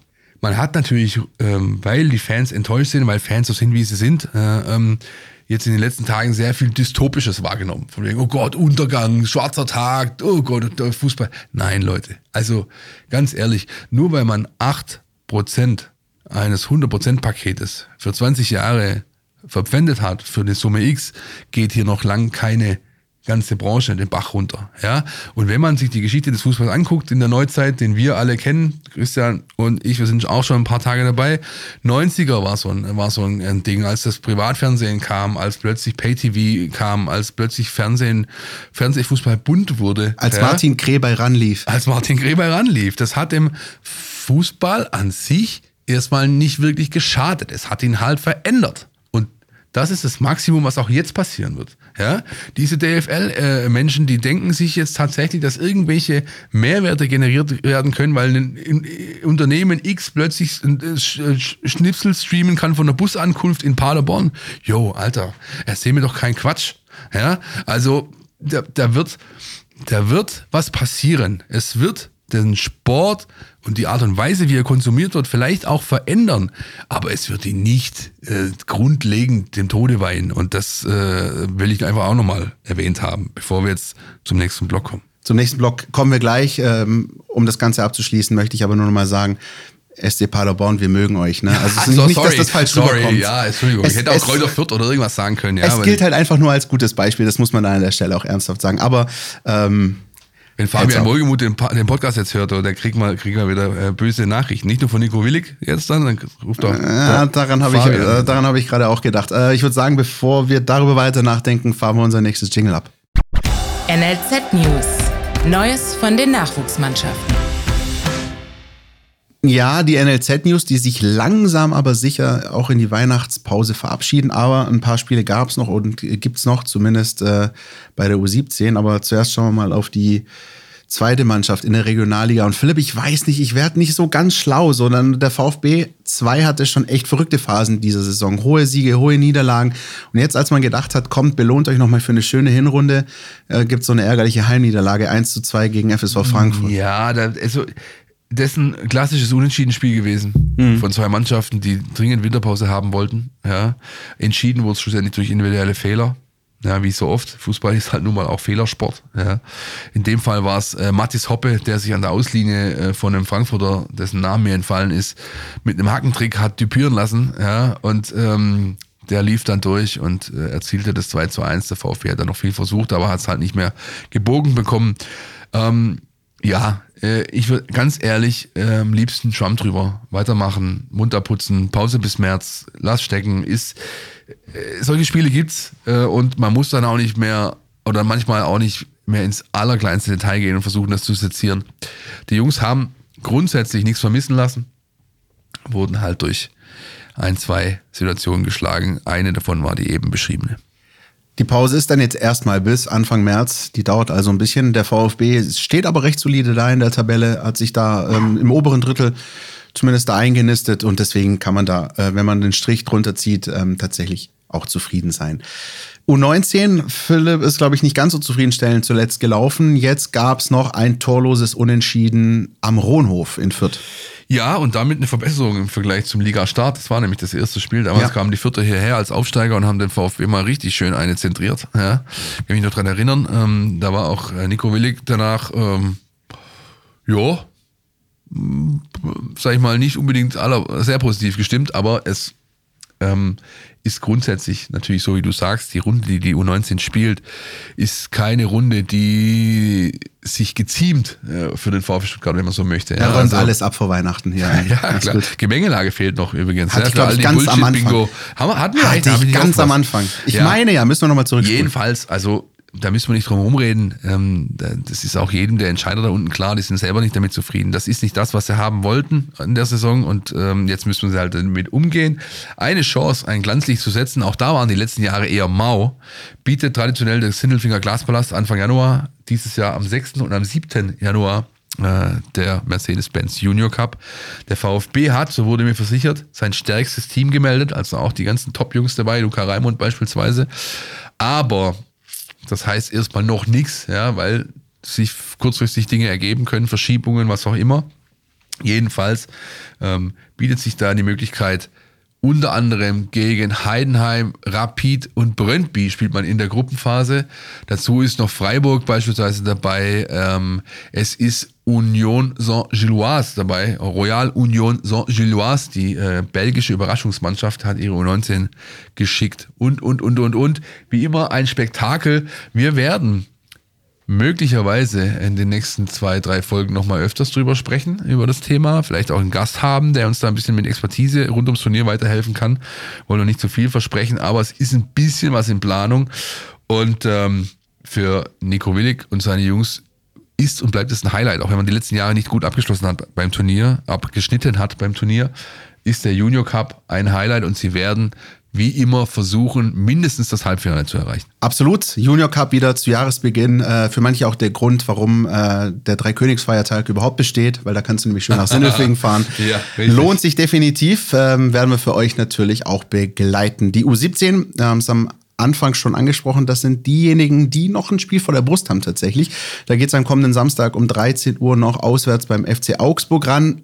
Zuletzt gab die U17 das nächste Erfolgserlebnis 5-1 gegen den ersten FC Heidenheim, da läuft's. Ja, die sind auch so ein bisschen wie so ein Pac-Man. Ja? Ja. Die Mannschaft von, von, von Jan Kirchhoff, die, die macht auch noch mit ihren Kon Kontrahenten, zumindest weitestgehend äh, in dieser Saison bisher. Da wird nicht viel Federlesens betrieben, sondern einfach hingefahren, weggehauen, heimgefahren, fertig ist die Laube. Ähm, Interessant in dem Kontext vielleicht noch die beiden Top Guns aus der Mannschaft. Das sind Matthäus Tsikas, ich hoffe, ich habe es richtig ausgesprochen, ein griechischer äh, Junior-Nationalspieler, kam vor einem Jahr ungefähr von Panathinaikos äh, aus Athen zum VfB, äh, äh, knüppelt diese Liga kurz und klein mit seinen Toren ähm, und er hat noch einen Mann nebendran, der auch nicht arg viel schlechter ist. Das ist Tunçai Durna, ein äh, kleiner, wuseliger Mittelfeldmann, hat auch schon, glaube ich, zweistellig getroffen und auch schon zweistellig Vorlagen auf der Uhr, wenn ich es richtig weiß. Also da sind zwei Jungs am Start, die wissen, wo die Bude steht und sie sind Teil eines Stücks, das unser Kollege David Scheu die Tage aufgeschrieben hat. Lest ihr in der App. Wir haben uns nämlich angeschaut, in welcher Mannschaft denn diese ganzen Topscorer unterwegs sind, die der VfB hat. Natürlich haben wir Jana Beuschlein von den VfB-Frauen, die schon in der Winterpause sind, ja, die, glaube ich, elf Spiele, 18 Tore hat. Wir haben natürlich Seru Girassi und Dennis Undav. Wir haben gerade eben schon angesprochen, Donai und äh, Dona und äh, Zikas. Wir haben aber auch der, äh, beim VfB 2 Raul Paula und Dejan Gallien, die auch schon beide zweistellig getroffen haben und beide auf Position 1 und 3 sind in der Regionalliga-Torjäger-Tabelle. Für einen Mittelfeldspieler wie Paula auch nicht allzu schlecht, da vorne mitzumischen. Also es gibt ein paar Leute beim VfB aktuell, die ganz genau wissen, wie man das Runde in das Eckige befördert. Und das hat David ganz toll aufgeschrieben. Löst es euch gern durch, falls ihr es noch nicht schon getan habt, in der Mein VfB-App. Dem habe ich nichts hinzuzufügen, außer der Tatsache, dass wir jetzt noch mal ganz kurz in die Werbung gehen und dann vorausschauen auf den Südgipfel und das Heimspiel gegen den FC Augsburg. Bis gleich.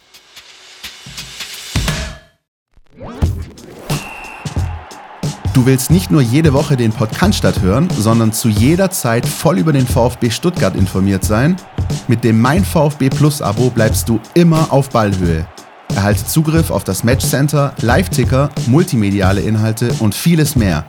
Jetzt die Mein VfB App runterladen und das Abo vier Wochen kostenlos testen. Verfügbar im Apple App Store und im Google Play Store. Ich hatte immer so ein ambivalentes Verhältnis, auch in meiner Kindheit und Jugend, zu diesem Begriff äh, Südgipfel. Ähm, in den letzten Jahren fand ich es teilweise schon ein bisschen unangenehm, davon zu sprechen, weil es eigentlich keiner war. Aber jetzt, jetzt, im Dezember 2023 sage ich es laut und deutlich und stolz, Südgipfel am Wochenende, Bayern gegen VfB. Ich kann mir ganz ehrlich eins meiner ersten, also eine meiner ersten Erinnerungen überhaupt jemals an ein Auswärtsspiel in VfB Stuttgart ist äh, ein Spiel in München. Im Olympiastadion. Im ne? Olympiastadion damals noch mit so Leuten auf dem Platz wie Hansi Pflüger, Roland Grahammer, Ludwig Kögel. so Weltklasse. Weltklasse. Mein Vater hingefahren, äh, Junior dabei und ich weiß noch, der Rückweg war, die A8 ist kollabiert. Ja, äh, wir hatten, wir haben Stunden gebraucht. Wir haben sechs, sieben, acht Stunden heim gebraucht. Es war ein unfassbarer Samstagnachmittag. Der VfB hat es, glaube ich, ein, knapp mit 1 zu 2 verloren. Und ich weiß noch, wir saßen so gut, dass wir mitbekommen konnten, wie die Beschimpfungen zwischen den Trainerbänken hin und her flogen, weil wir so nah dran am Geschehen waren. Es war wirklich äh, äh ein toller Nachmittag, auch wenn der VfB verloren hatte. Und auch damals schon ähm, war etwas zu bemerken, was es bis heute eigentlich gar nicht mehr so richtig geht. Du hast es gerade angesprochen, ein wirklicher Südgipfel. Damals war die Ausgangslage relativ klar. Äh, also gleichmäßig verteilt. Ja. ja. Die Favoritenrolle die letzten Jahre war ja oft so, Bayern übermächtig, ja gut, äh, eigentlich hast du da nichts zu melden, auswärts wieder heim. Ähm, das ist jetzt nicht mehr so und das macht es besonders spannend. Definitiv. Ähm, spannend macht es das eben auch vor allem ähm, ob der Stärke des VfB, die wir, glaube ich, in den vergangenen 15, 16 Folgen ganz gut auseinanderklamüsert haben, aber eben auch mit Blick auf die Wankelmütigkeit der Bayern, so würde ich es mal nennen, ähm, die ähm, zwar erst am vergangenen Samstag ihr erstes Bundesligaspiel der Saison verloren haben, 1-5 in Frankfurt, dann aber mal so richtig, die aber schon immer mal wieder auch in den vergangenen Monaten zeigen, dass da offenbar nicht alles ganz so gefestigt ist. Ich tue mich jetzt natürlich schwer und werde keine Ferndiagnosen stellen, aber es scheint tatsächlich so, als sei da nicht alles mir san mir und eitel Sonnenschein und sonst wie bei den Bayern. Die haben schon ihre Problemchen, haben sich am vergangenen, in der vergangenen Saison am letzten Spieltag die Meisterschaft noch ein bisschen, ja, man muss es eigentlich sagen, geklaut von den Dortmundern, die ihres Zeichens es eben auch nicht zu Ende gebracht haben. Die jetzt ähm, Harry Kane geholt haben, über den wir vielleicht auch kurz sprechen können, aber eigentlich auch gar nicht müssen aus meiner Sicht, weil wir haben ja Seru Girassi. Und ähm, die tatsächlich immer mal wieder solche krassen Dellen zeigen, wie in Saarbrücken und eben gegen Frankfurt. Und man wird nicht schlau aus ihnen, Philipp. Ich weiß nicht, wie es dir geht. Nein, ich sehe es nicht ganz so. Also Okay. ich, ich sehe die Wankelmüdigkeit, ich sehe diese, diese Rollercoaster-Ergebnisse und Auftritte, was die Leistung angeht. Aber ich meine den Grund dafür zu kennen. Und der Grund ist äh, äh, eine schlechte Transferphase. Ähm, verbunden auch mit den Wechseln, ja, Salihamidzic für Freund und äh, Kahn weg und äh, Tuchel und hier und da und tralala. Das ist noch keine Mannschaft, keine Tuchel-Mannschaft. Ja, bringt er ja auch immer wieder zum Ausdruck. Wenn ich als Trainer des FC Bayern München ähm, in jedes zweite Mikrofon reinheule, ich hätte gern noch ein Standing Holding Six, ich hätte gern dies, ich hätte gern jenes, was, was sage ich denn damit? Ich sage damit, die, die ich habe, sind scheiße. So. Ja, vielleicht ist es jetzt natürlich populistisch überspitzt formuliert, aber grundsätzlich ist Ach, es so. ich halte die Interpretation für statthaft. Ja. Sagen wir es so. Dankeschön. gerne. Jedenfalls finde ich, ist genau das zu bemerken, dass da noch nicht, sag ich mal, Trainer und Team so wirklich zusammengefunden haben. Ja, dass das, da ist noch nicht wirklich eine Unit da, wie es beim VfB der Fall ist. Ja, der VfB hat eine klipp, glasklar, sauber, hierarchisch durchstrukturierte Einheit. Mit dem Trainer und seinem Trainerteam obendran. Dann hast du eine Achse auf dem Platz. Ja, du hast einen guten Torhüter, zwei starke Innenverteidiger, zwei Sechser, die sich super ergänzen. Wenn ich zum Beispiel die Sechser gegenüberstelle, Karasor, Stiller, in ihrer Art und Weise zu spielen, in ihrer Aufteilung, wie sie ihre Aufgaben meistern auf dem Platz, wenn ich Goretzka, Kimmich dagegen stelle, würde ich auch sagen, ganz klar Vorteil Stuttgart.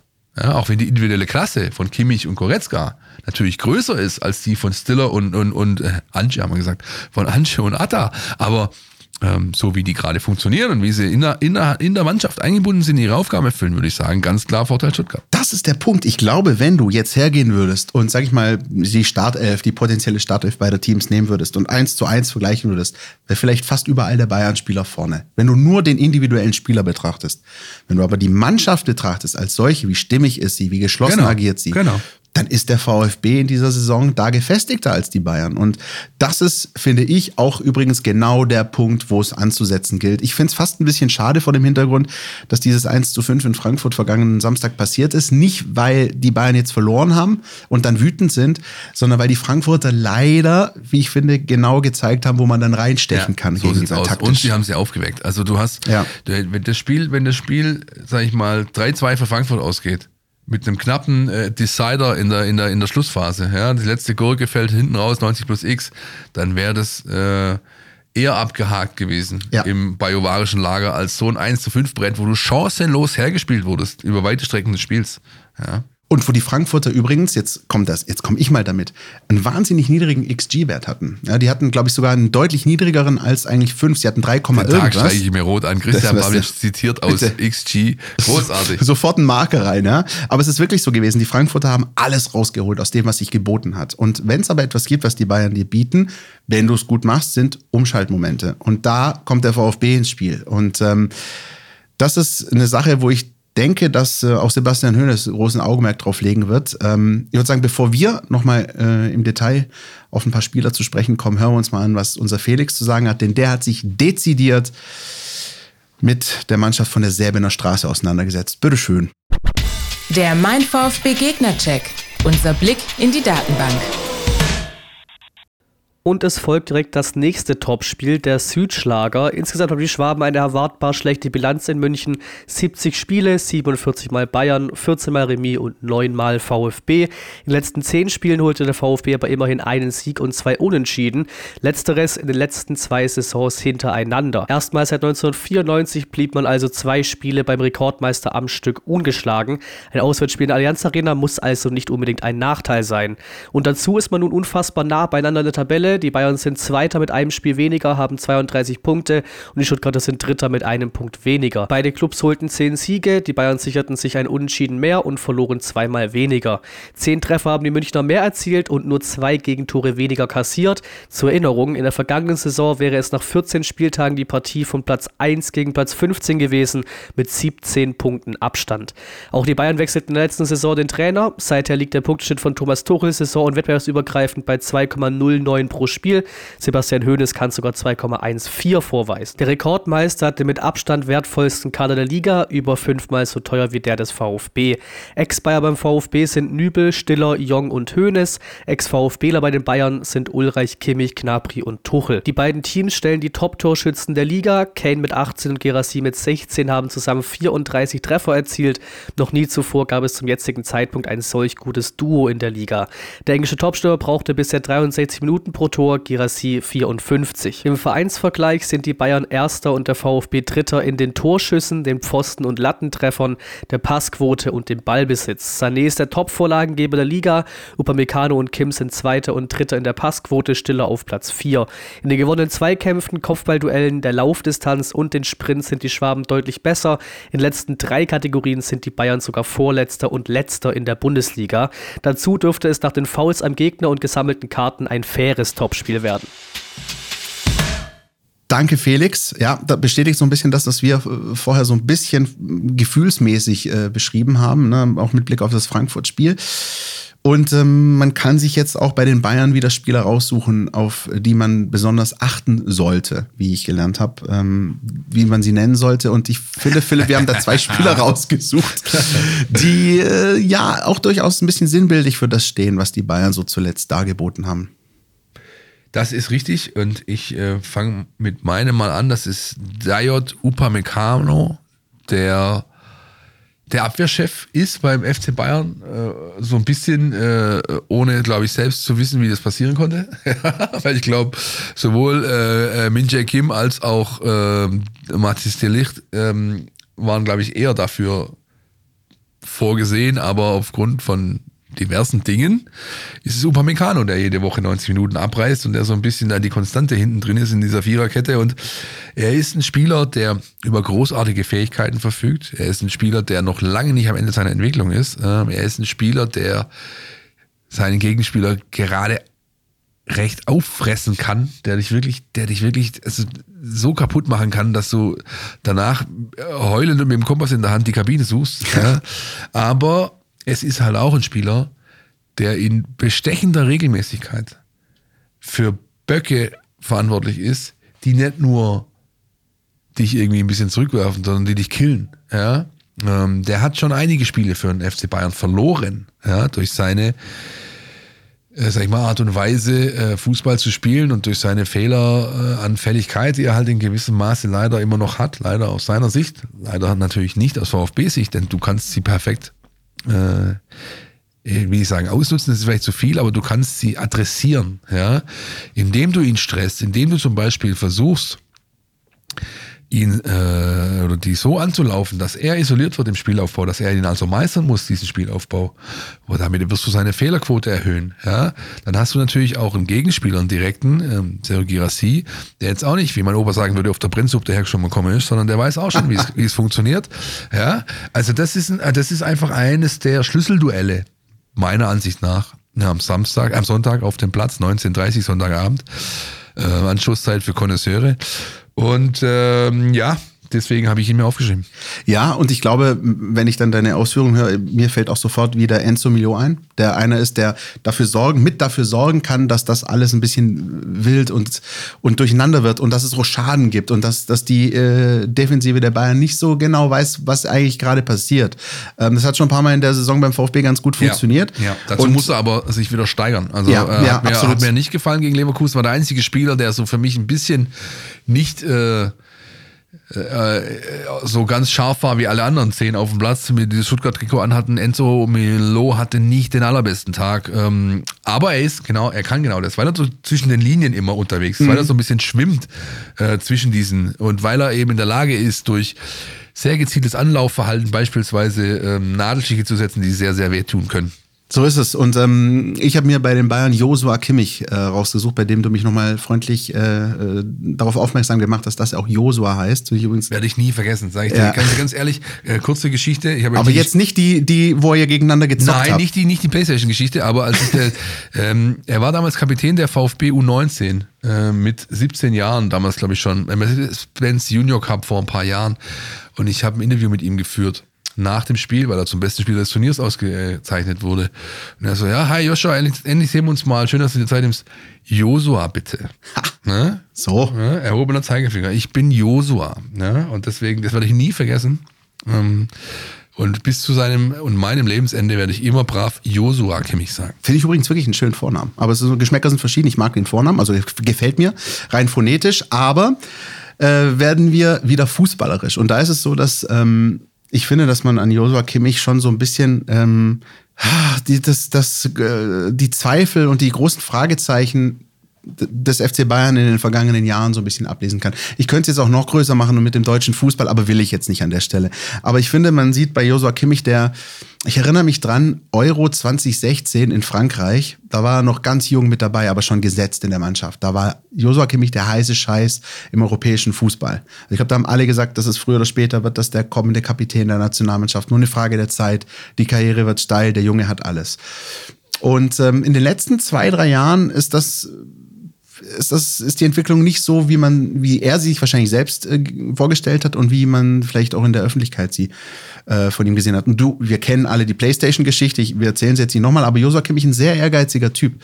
Und ähm, ich glaube, er ist selbst auch nicht zufrieden mit dem, was da zuletzt so ein bisschen passiert. Und man merkt ihm, und das finde ich übrigens, und darauf will ich eigentlich hinaus, man merkt ihm das ein bisschen an auf dem Platz. Die, die Körpersprache, der Gesichtsausdruck, der ist verbissen, der ist verzwungen, der ist gequält manchmal auch. Und ich finde, Josua Kimmich strahlt so ein bisschen das aus, was so ein bisschen wie so eine, wie so eine dunkle Wolke über, über Bayern München so hängt, dass da irgendwas, irgendwas offenbar hakert, irgendwas nicht ganz äh, läuft, wie es laufen sollte. Und äh, dann äh, wird er dann oft rausgesucht. Und ähm, ich finde, das ist sozusagen der generelle Blick und jetzt der Blick konkret aufs Spiel am Sonntag wenn du Josa Kimmich und dann vielleicht auch noch Goretzka, wenn er, äh, wenn er dabei sein sollte, aber wenn du die Zentrale rausnimmst, mit anderen Worten, wenn die VfB-Zentrale, von der du gerade angesprochen hast, Philipp, dass du sie momentan für besser hältst, wenn du die ausschaltest und wenn deine Zentrale die ist, die diesem Spiel den Stempel aufdrückt, dann hast du ziemlich gute Chancen, äh, da was zu holen. Es wird sehr, sehr viel darauf ankommen, so ähm, zu agieren und so drauf zu gehen, wie man es beispielsweise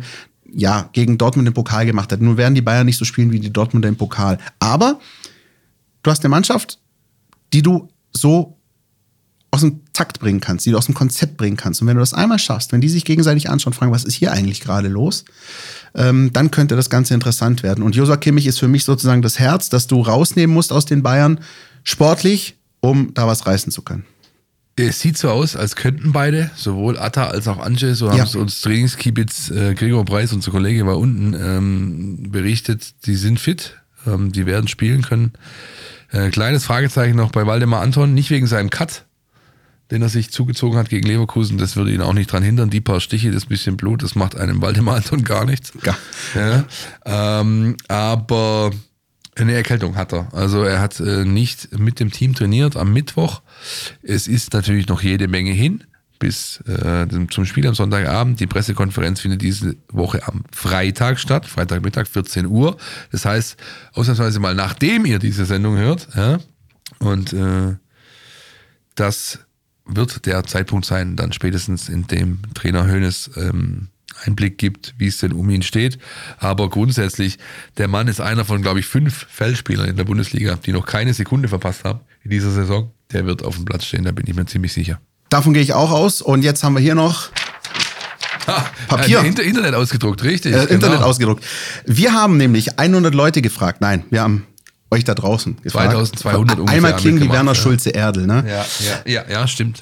Wir haben. Voting gemacht und wollten von euch eigentlich mal wissen, was denkt ihr, was ist für den VfB drin äh, gegen die Bayern, haben euch das gefragt bei uns und es haben tatsächlich äh, weit über 1200 Menschen mitgemacht, wenn ich das richtig gerechnet habe. 2200, Christian. 2000, da siehst du Mathematik und ich, ja stimmt, Ja, ja, ich sehe es. Mathematik, immer diese Mathematik.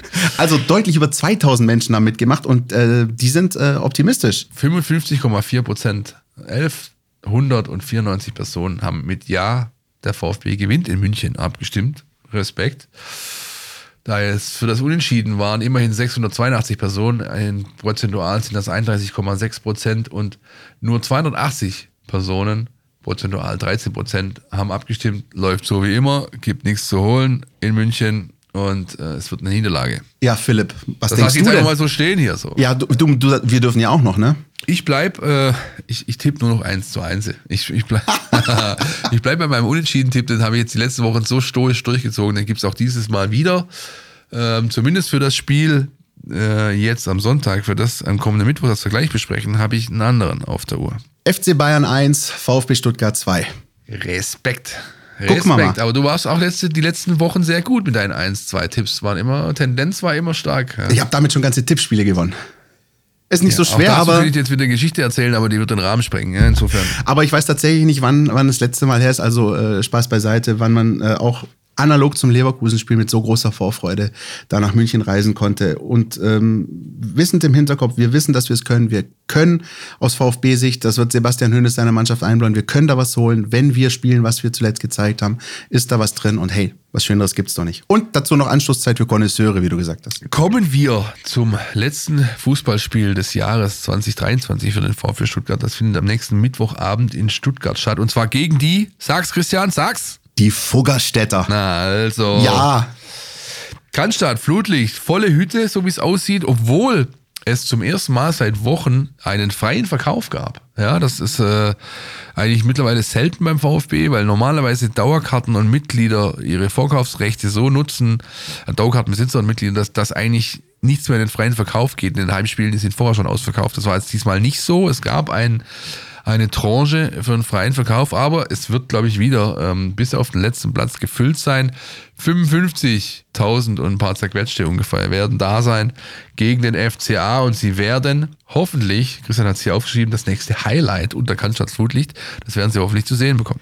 Ja, ich ähm, hoffe es auch. Natürlich wissen wir alle, dass ähm, Spiele gegen den FC Augsburg jetzt nicht geradezu mit der Zunge schnalzen sind, wie vielleicht Spiele gegen Leverkusen oder die Bayern. Ähm, und trotzdem finde ich auch da wiederum ganz spannend, das da mal zu beobachten. Wir hatten ja vor ein paar Wochen, hatten wir den Quervergleich VfB Bremen ne, im Februar und, ähm, und dann jetzt. Und das war ein Unterschied wie Tag und Nacht vermutlich. Und ich glaube, dass auch das sehr interessant wird, denn wir hatten schon ein Spiel unter Sebastian Hoeneß in Augsburg ähm, in der Schlussphase der letzten Saison. Das war eins der, boah, Ungenuss. Also das war wirklich kein schönes Spiel. 1-1 Freitagabend. Äh, Wataru Endo stolpert, äh, quetscht irgendwie noch einen Ball rein, Viertelstunde vor Schluss, sodass du dann am Ende wichtigen Punkt mitgenommen hast. Aber schön war das nicht. Das war am Ende nur noch äh, hoch, äh, lange Bälle, Rumgeklopfe, äh, ein taktisches Foul nach dem anderen. Und hier bin ich auch wieder gespannt zu sehen. Gibt es da möglicherweise eine Entwicklung, nicht beim FC Augsburg, die ist schwer zu erwarten, aber beim VfB Stuttgart, der Gestalt, äh, ob der VfB es mittlerweile schafft, ähm, auch solche Mannschaften spielerisch ähm, an ihre Grenzen zu bringen. Muss man natürlich sagen, dass der FC Augsburg jetzt auch so ein kleines Hoch hatte nach dem Trainerwechsel. Jes Torup ist gekommen, der übrigens auch mal eine Weile beim VfB im Gespräch war, so ungefähr vor einem Jahr war es, glaube ich ähm, der jetzt die Augsburg genommen hat, ähm, ziemlich gut gestartet ist, in Heidenheim äh, 5-2 gewonnen nach 2-0 Rückstand ähm, und dann eine gute Serie hingelegt hat, aber auch die hatte jetzt ein Ende genommen. Zuletzt gab es ein 0-2 bei Werder Bremen, also auch ein Stück weit Erdung sozusagen für den FC Augsburg und ich bin gespannt, ähm, wie, wie das laufen wird damit auch. Der Schlüssel ist die Körperlichkeit, Christian. Mhm. Wenn du äh, so auftrittst wie gegen Heidenheim, wirst du das Spiel verlieren. Wenn du dieses Körperliche annimmst, ja, dann wirst du das Spiel mit deiner Qualität und deiner Klasse, die höher ist, gewinnen. Ähm, nur grundsätzlich, bevor du eben Joga Bonito machen kannst, bevor du das schöne Spiel zeigen kannst, bevor du den Gegner technisch, taktisch beherrschst, musst du ihn halt in diesem Segment beherrschen, in der Körperlichkeit. Wenn dir das gelingt, ist das ein Must-Win-Game. Das sind drei Punkte eingesagt und ich ähm, lehne mich jetzt schon aus dem Fenster. Der VfB Stuttgart wird mit 35 Punkten dieses Fußballjahr und diese Vorrunde abschließen. Die ist ja nicht ganz abgeschlossen, weil nächstes Jahr ist noch ein Spiel gegen Gladbach, aber er wird aus diesen 16 Spielen 35 Punkte holen. Das heißt, ein Punkt in München, habe ich vorhin schon angesagt. Gegen Augsburg wird er gewinnen und ähm, das ähm, hoffentlich in einer Art und Weise, dass wirklich stimmt, was du hier aufgeschrieben hast, nämlich, dass es ein Highlight ist unter Cannstatt Flutlicht. Ja, ähm, beim FC Augsburg gibt's auch ein paar interessante Spieler, auf die man auf jeden Fall schauen kann. Ähm, ich habe mir einen rausgesucht, von dem du gesagt hast, das hast du nur gemacht, damit du den Namen mal sagen Ja, jetzt kannst. sag ich aber bitte auch richtig, ja? Jeffrey Joveleo. Joveleo, sehr gut. Äh, großartig, nicht nur phonetisch, sondern auch orthografisch. Also wie, allein wie der Name sich schreibt, Weltklasse.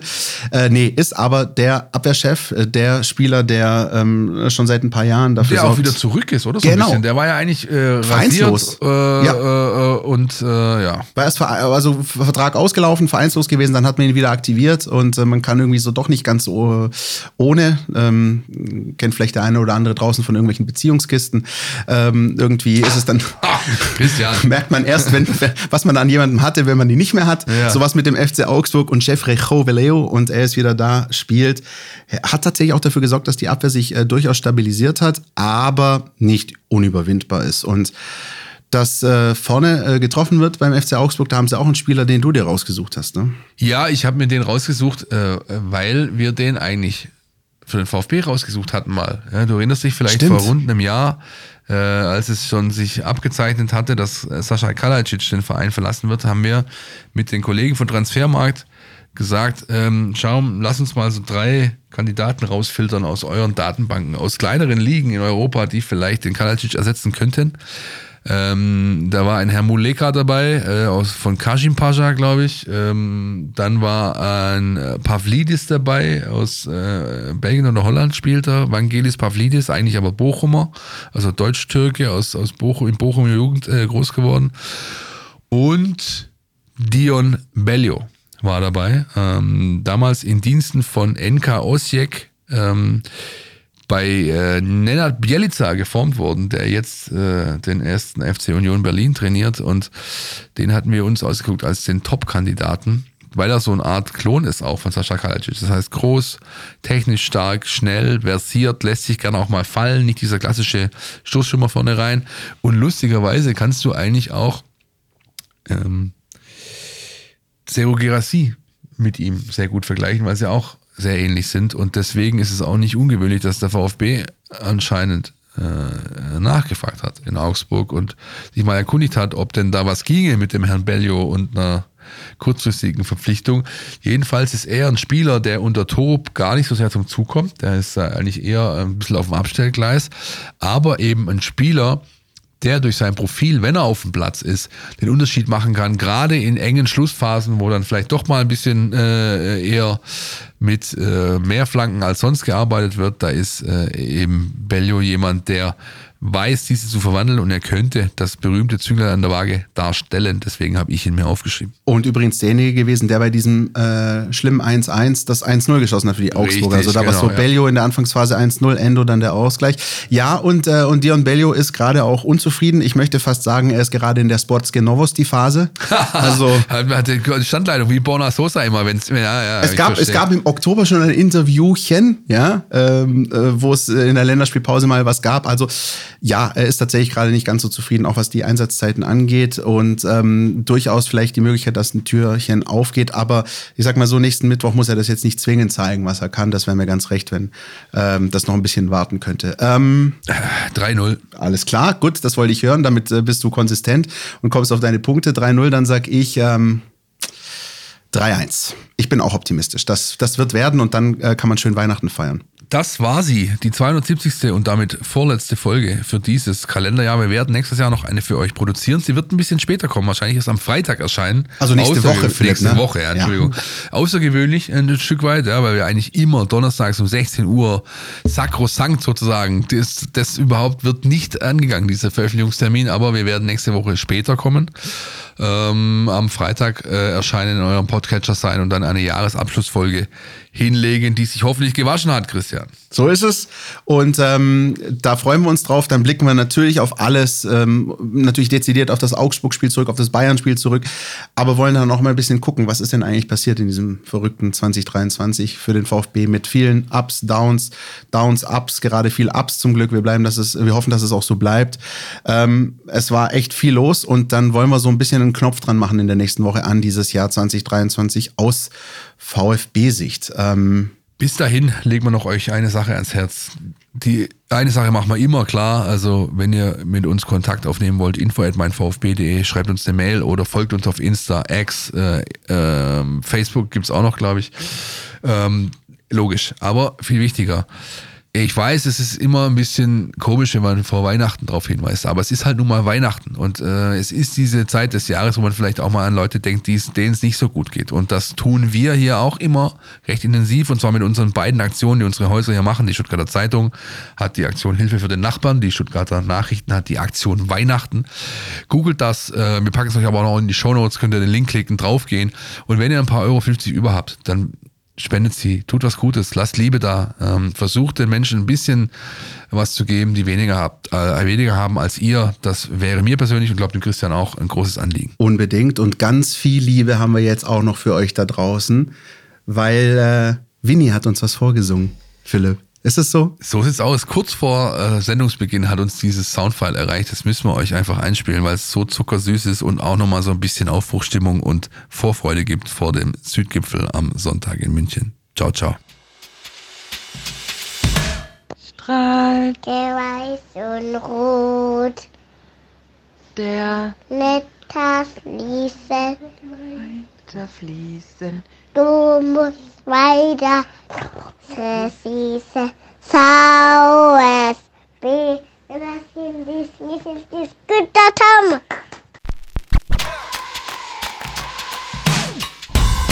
Podcast. Der Mein VfB Podcast von Stuttgarter Nachrichten und Stuttgarter Zeitung.